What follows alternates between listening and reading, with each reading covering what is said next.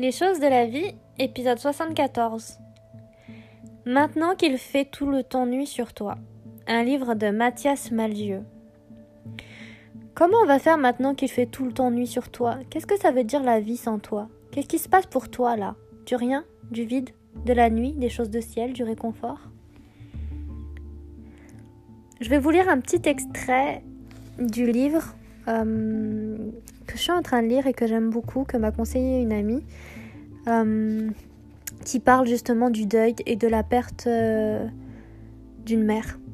Et, j'aime beaucoup l'écriture de, de, Mathias Malzieu parce que c'est toujours, on va dire, un peu enfantin et d'un autre côté très sérieux. Voilà la page 44. 9h du matin. Tout le monde est réveillé. C'est le grand petit déjeuner dans la cuisine. Il y a de l'anesthésie sur les tartines.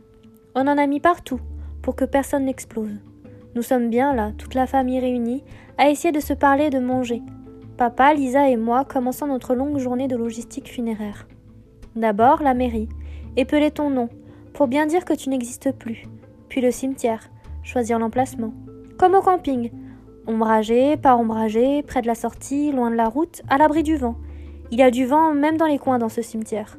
On repère un endroit près d'un robinet, pratique pour arroser les fleurs, et d'une décharge à fleurs fanées, un petit carré où on jette les squelettes de fleurs.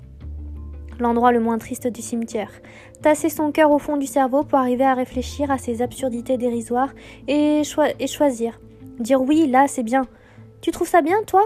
Il y a un acacia. Je sais qu'il ne produit que des épines et des ombres coupantes, mais il est vivant. Tu seras à côté de quelque chose de vivant. Il te donnera à boire de sa sève, tu t'échapperas par ses racines et tu fleuriras en plein ciel.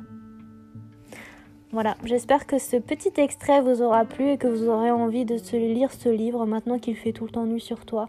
Un, bel ouvrage qui vous permettra de tourner la page et, euh, et de comprendre un peu mieux comment, comment aborder les étapes du deuil.